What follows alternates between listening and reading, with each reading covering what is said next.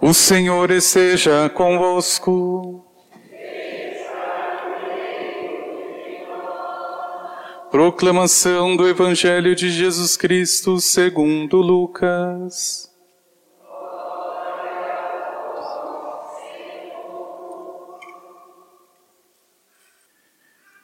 Os pais de Jesus iam todos os anos a Jerusalém para a festa da Páscoa.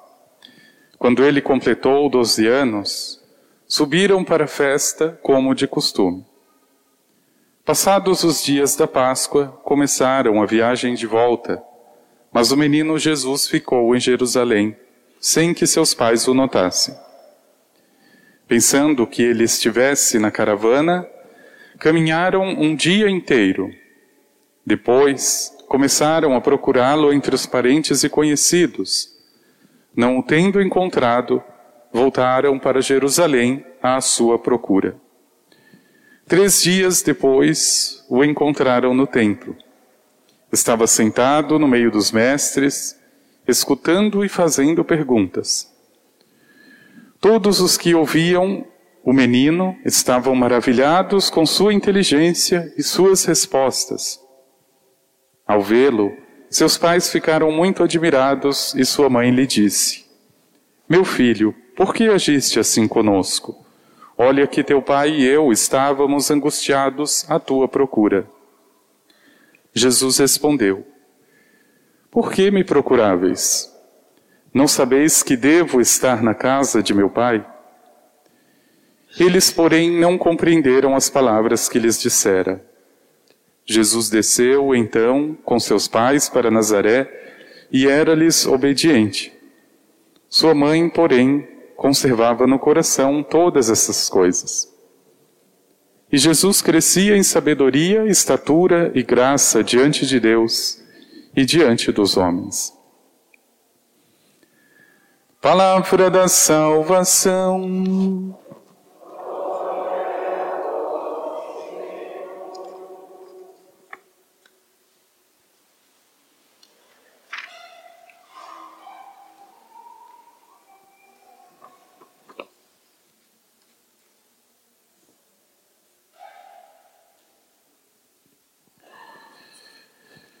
Não sabeis que devo estar na casa de meu Pai?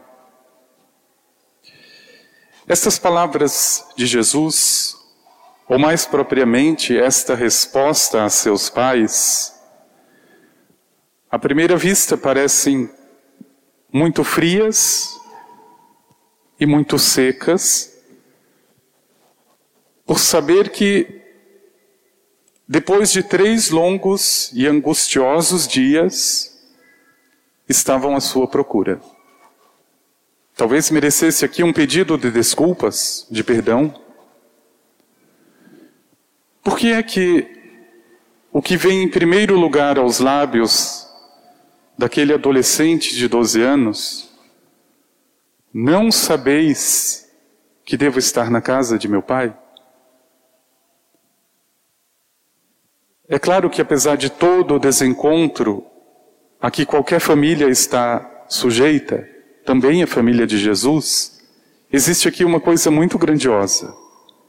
E de modo muito especial nessa pequenina palavra, dever. Dever.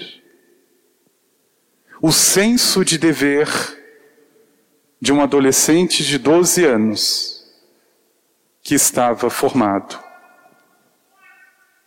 para que ele desse uma resposta para diferenciar as coisas e saber o que ele deve, é porque ele foi educado para isso. Veja, por que, que Maria e José não entendem as palavras, mas ao mesmo tempo não estranham e guardam no coração? Porque no fundo foi aquilo que eles ensinaram, o dever para com Deus. Por mais angustiante que fosse a situação, Jesus estava certo. Talvez a circunstância não fosse a mais favorável, talvez os meios. Talvez Jesus deveria ter passado um WhatsApp para seus pais: olha, eu estou aqui no templo. Não sei.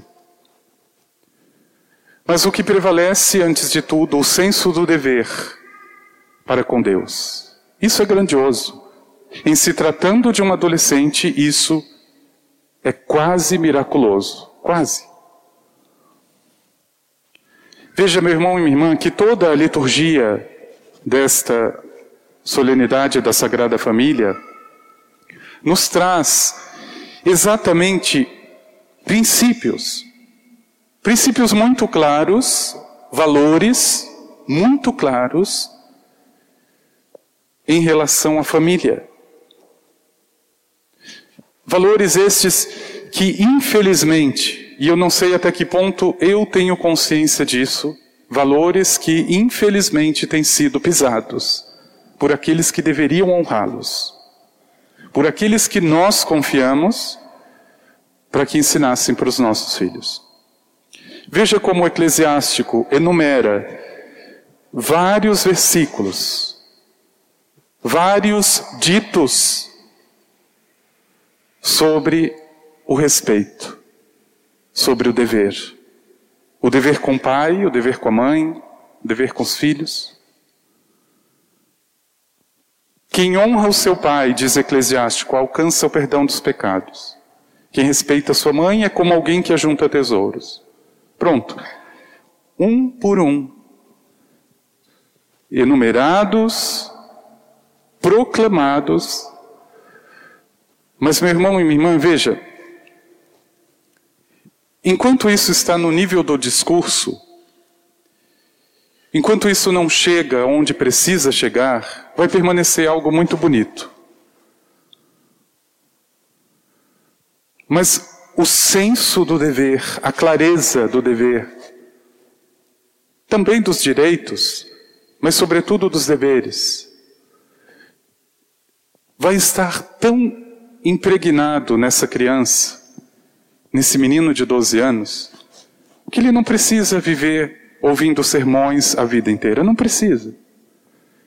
Qual foi a atitude final de Jesus quando os seus pais lhes advertem?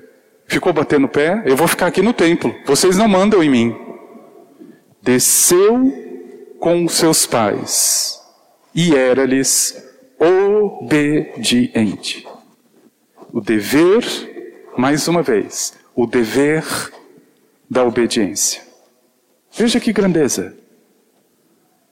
Eu tenho deveres para com Deus? Tem, menino Jesus. Você tem deveres para com seu pai. Mas você também tem deveres de obediência. Para aqueles que o teu pai confiou aqui na terra. Pronto. Então eu obedeço.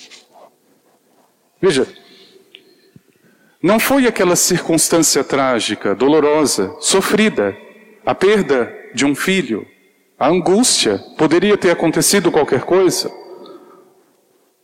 Uma pessoa mal intencionada, um animal feroz no caminho, não sei onde que está o meu filho. Ele foi educado para estar aonde estava, no templo. Por princípios, Jesus não estaria em outro lugar. Ele não aprendeu isso ele estaria aonde ele foi educado para estar, no templo. Veja que bonito, o próprio Evangelho inicia dizendo: todos os anos os seus pais iam para Jerusalém. Pronto, aonde mais ele podia estar? No templo.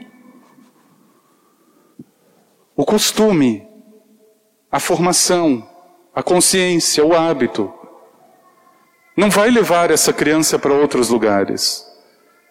Ele vê, ele sabe o que seus pais estão fazendo, falando, e por isso ele não precisa ir para outro lugar. Ele vai para o templo. Por que me procuráveis?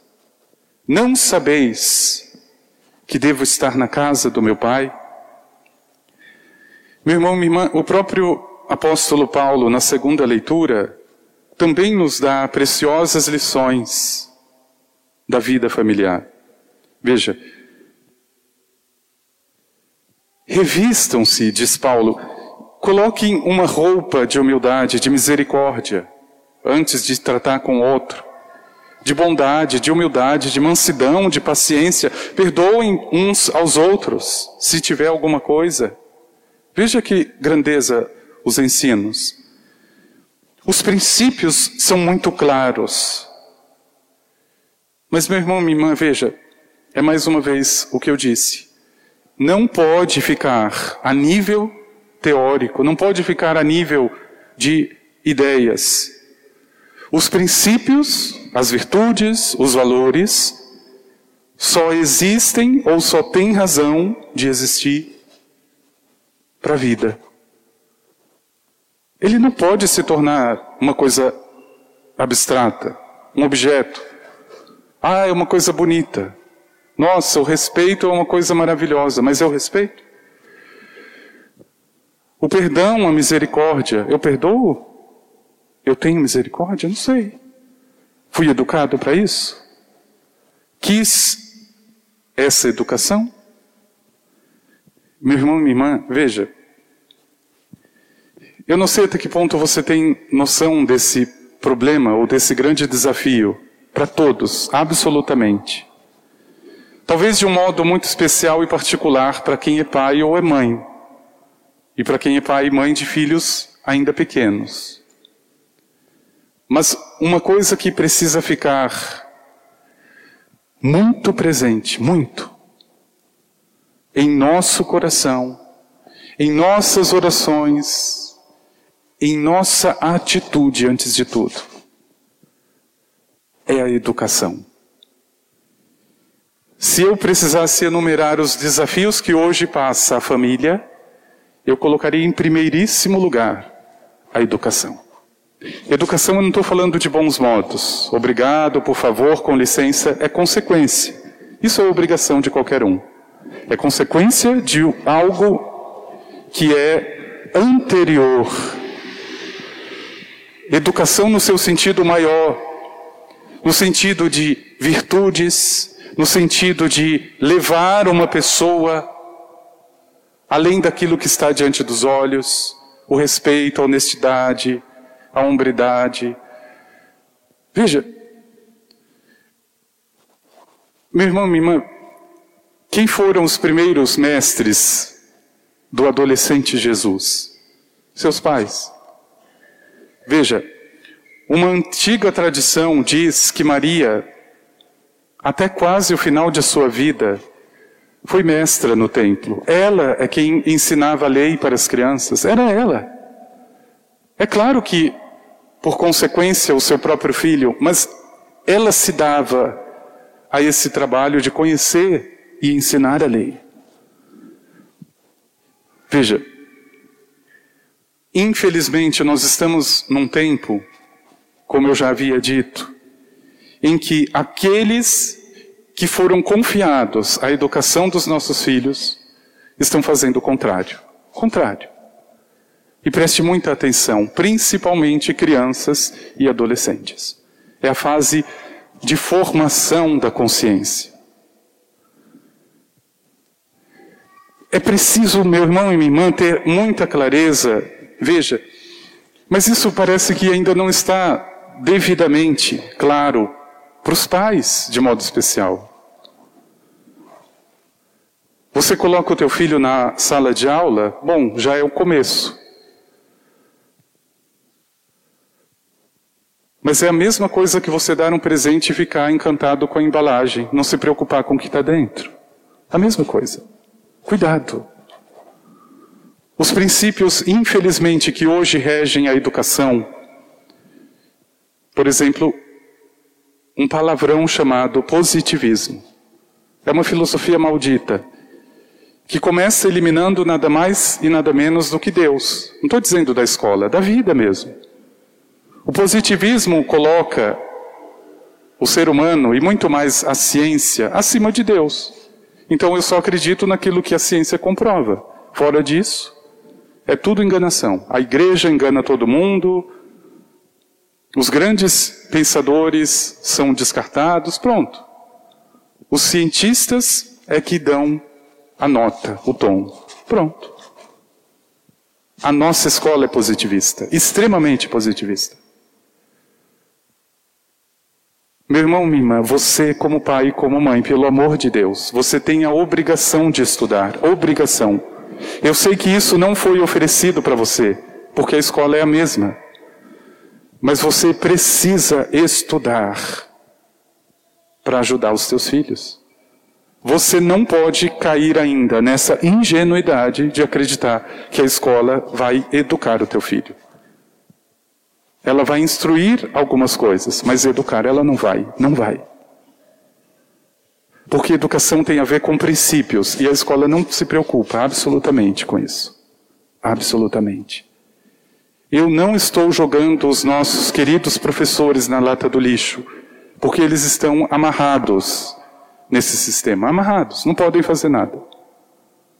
Aqueles que têm má fé aproveitam e ensinam as porcarias.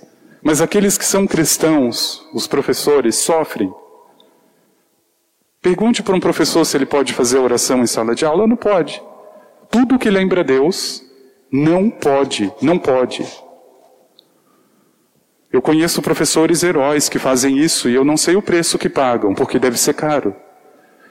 Mas veja, se não tem por trás uma família se não existe um contraponto, se não existe um contrapeso para que essa criança chegue em casa e consiga pelo menos ter critério, o que é certo e o que é errado, meu irmão e minha irmã, ela não vai ter opção. Não tem. Veja, é absolutamente urgente, absolutamente urgente que os pais sejam os primeiros educadores, os primeiros.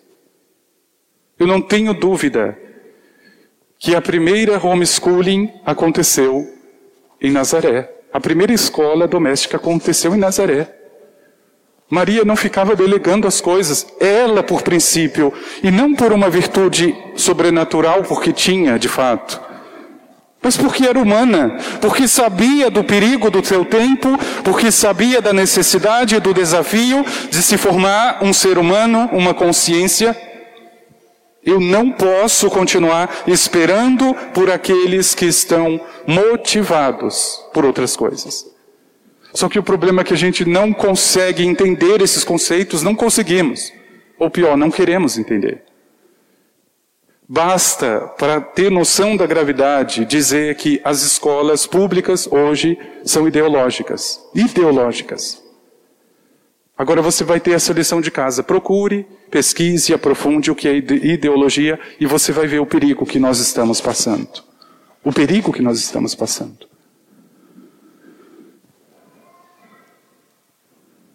Eu tenho certeza que quando isso for uma preocupação tua, uma inquietação tua, meu irmão e minha irmã, você vai procurar uma saída, você vai procurar. Eu não estou dando nenhuma receita, mas a primeira saída Estude, pelo amor de Deus. Ajude os teus filhos. Porque honestidade, hombridade, respeito, ele não vai aprender na escola. Ele está aprendendo o contrário disso. Eu já disse isso e eu repito. Todas as vezes que eu passo em frente à nossa escola, aqui da Arcângelo Bianchini, tem algum tipo de piada com o padre. Algum tipo. Eu olho para aquela escola e me dá arrepio, porque eu lembro do presídio que eu visitei durante cinco anos. Muros que ninguém passa, cercas, não sei se deve ser elétrica, né, para que ninguém saia mesmo. Será que uma coisa assim tão boa eu preciso fugir? Será que se a escola fosse um ambiente saudável, eu precisaria de cerca? Pelo amor de Deus. Coitada de uma criança foi pedir bênção para o padre que estava passando, o outro começou a dar risada. Virou piada. O respeito virou piada. As nossas escolas viraram um inferno e nós precisamos fazer alguma coisa. Precisamos. E eu não entendo como é que, diante de uma situação dessa, nós ainda estamos fazendo churrasco, gente. Eu não sei, eu não entendo. Como se nada estivesse acontecendo. Eu tenho absoluta certeza. Esse sentido de dever de Jesus Cristo, Eu devo estar na casa de Deus. Eu devo estar na igreja. Eu devo obrigações para com Deus. Se ele estivesse numa escola pública hoje, ele não aprenderia isso. Não aprenderia. Porque o teu filho não aprendeu. E aí você passa a vida batendo a cabeça. Por que, que meu filho não quer ir para a igreja? Porque a escola não ensina isso. Ela não ensina deveres com Deus. Se é que Deus existe para a escola. Não sabíeis que eu devo estar na casa do meu pai? Alguém me educou para isso. E não foi a escola. Não foi. A escola em algum momento já foi boa, mas há muito tempo, gente, muito tempo. Nós precisamos saber onde foi que isso se perdeu e retomar as coisas, retomar. Por que que todas, todos os municípios que colocam projetos de homeschooling, ou seja, os pais educando os filhos em casa, são rejeitados. Todas as prefeituras. Exceções muito raras permitem que os pais eduquem seus filhos em casa. Fica muito claro. Porque se um pai ou uma mãe conhece e vai ensinar as virtudes, ele acaba com a educação formal. Veja, com tudo aquilo, com toda aquela cartilha de ateísmo, aquela cartilha de deixar Deus de escanteio, como sempre fizeram. É pedir a nosso Senhor essa graça, como Ele teve essa graça de ter pais, um pai e uma mãe conscientes, que Ele nos dê essa consciência. Senhor, me ajude. O Senhor me confia um filho ou uma filha e confia a mim essa educação, primeiro a mim. Que eu saiba, pelo menos, conhecer as coisas, perceber a gravidade da situação e fazer alguma coisa. Que grande graça se um pai ou uma mãe pudesse chegar a essa conclusão: meu Deus, está tudo errado, tudo errado do jeito como está, não pode. Eu preciso fazer alguma coisa. Eu digo que não existe nada mais grave do que você formar a consciência de uma pessoa. Nada mais grave. Se você disser para ela roubar é normal, ela vai acreditar nisso até o fim da vida. Se uma criança crescer ouvindo isso, ela vai fazer isso para o fim da vida. E vocês viram o que o nosso excelentíssimo partido, PSOL, colocou como princípio como projeto de lei? Que os furtos, pequenos furtos por necessidade, não sejam criminalizados. Você roubou um litro de leite porque você não tinha em casa, então não tem problema. Tá bom, mas qual é o critério para saber a necessidade? Então eu vou roubar um carro amanhã e falar, ah, porque eu não tenho carro, por isso que eu roubei. Veja onde nós estamos chegando, gente. Onde estão os princípios? Por isso essa graça que se pede ao Senhor, e nesse dia dedicado especialmente à família, eu preciso colocar sob o olhar de Deus. Mas isso não pode significar fechar os olhos para esse mundo, porque nós estamos numa guerra.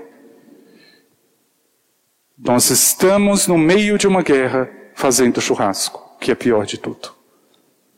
Nós não temos tempo para isso. Pelo amor de Deus, comece ontem a estudar. Comece ontem. Eu não estou dizendo entrar em escola porque você vai se perder. Estude na tua casa, estude.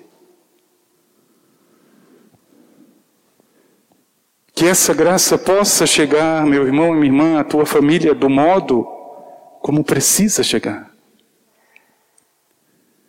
E que o teu coração esteja, antes de tudo, aberto a isso. Senhor, eu sei que eu preciso ajudar esse ser humano, essa pessoa, a crescer, a ser uma pessoa de Deus. Mas com os meios que hoje estão aqui, não vai ser possível. Eu preciso de mais. Preciso da tua graça. Mas eu preciso de coragem, eu preciso de sabedoria. Para entender as coisas, para separar esse monte de trigo no meio do joio. Eu preciso. Meu irmão e minha irmã, quando isso chega no coração, quando você desperta para essa necessidade, para esse desafio que hoje os nossos filhos estão passando, você faz alguma coisa, faz. É impossível. Eu tenho a obrigação como sacerdote de fazer alguma coisa. Eu não me conformo com uma situação como essa. Não me conformo. O que eu posso fazer, eu estou fazendo, mas eu não sou Deus, gente. Eu não posso resolver as coisas. Os filhos estão na responsabilidade de vocês. Pelo amor de Deus, estudem, conheçam esses malditos pensamentos modernistas, positivismo, marxismo, todas essas malditas ideologias. Nós precisamos dessa graça do Senhor, precisamos colocar o coração, colocar as nossas mãos, a nossa vida. Para que surja então uma criança nova, um ser humano novo, que respeite as pessoas. Meu sobrinho ganhou um presente de Natal. É, eu ganhei essa coisa aqui, mas o outro ganhou um outro bem melhor do que eu. Onde está a educação, pelo amor de Deus? O respeito. Ah, mas é uma criança. Veja, muito obrigado. Obrigado por ter lembrado de mim, obrigado por esse presente. Pronto. Se eu estou contente ou não, se é melhor ou pior, eu não sei. Obrigado. Mas não espere a escola para dizer isso. Não espere. Rezo muito pelos educadores, muito, muito, muito. E eu sei que tem pessoas maravilhosas na educação. Mas eles não podem fazer absolutamente nada. Os pais podem fazer. Os pais podem.